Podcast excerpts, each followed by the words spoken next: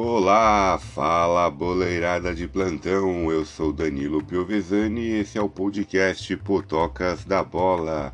O Brasileirão começou nessa primeira rodada das 10 partidas que tive, teríamos, apenas 6 foram realizadas, pois as equipes estavam disputando a final dos campeonatos estaduais.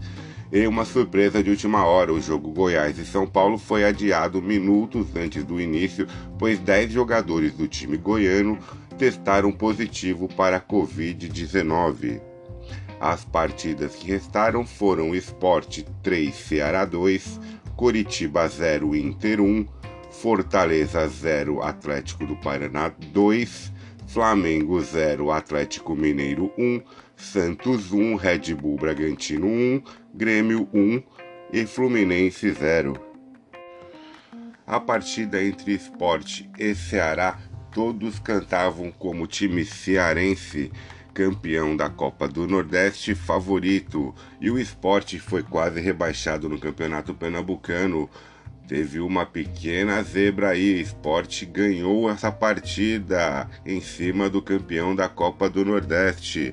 O jogo Curitiba 0 Internacional 1 foi um resultado aparentemente normal pela potência do Internacional.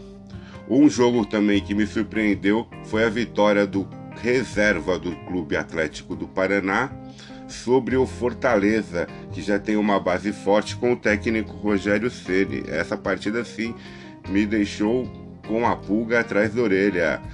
Flamengo 0, Atlético Mineiro 1 era um confronto de estreia do técnico Domenech no Flamengo e o São Paulo, que a gente já conhece desde o ano passado, né, pessoal? Faz, fez um ótimo trabalho no Santos, está começando a fazer um bom trabalho no Atlético Mineiro também. Um dos times que podem disputar esse título, sim, é o Atlético Mineiro.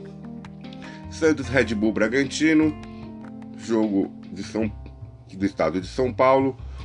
O jogo foi realmente igual para os dois. O Santos saiu na frente, o Red Bull Bragantino no final da partida empatou. Outro jogo, resultado normal, aparentemente foi a vitória do Grêmio contra o Fluminense. Amanhã falaremos da segunda rodada do Brasileirão e valeu!